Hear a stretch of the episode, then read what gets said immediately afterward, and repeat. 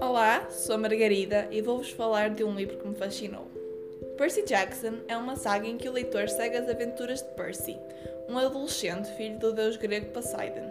Neste quinto e último volume da saga, o Senhor dos Titãs, Cronos, oficialmente começa a sua jornada para destruir o Olimpo. E cabe ao nosso herói e aos seus amigos do Campo Meio Sangue travá-lo. Será que eles conseguem parar Cronos a tempo? O que precisará Percy fazer para parar o tão poderoso Senhor dos Titãs? É necessário ler para descobrir.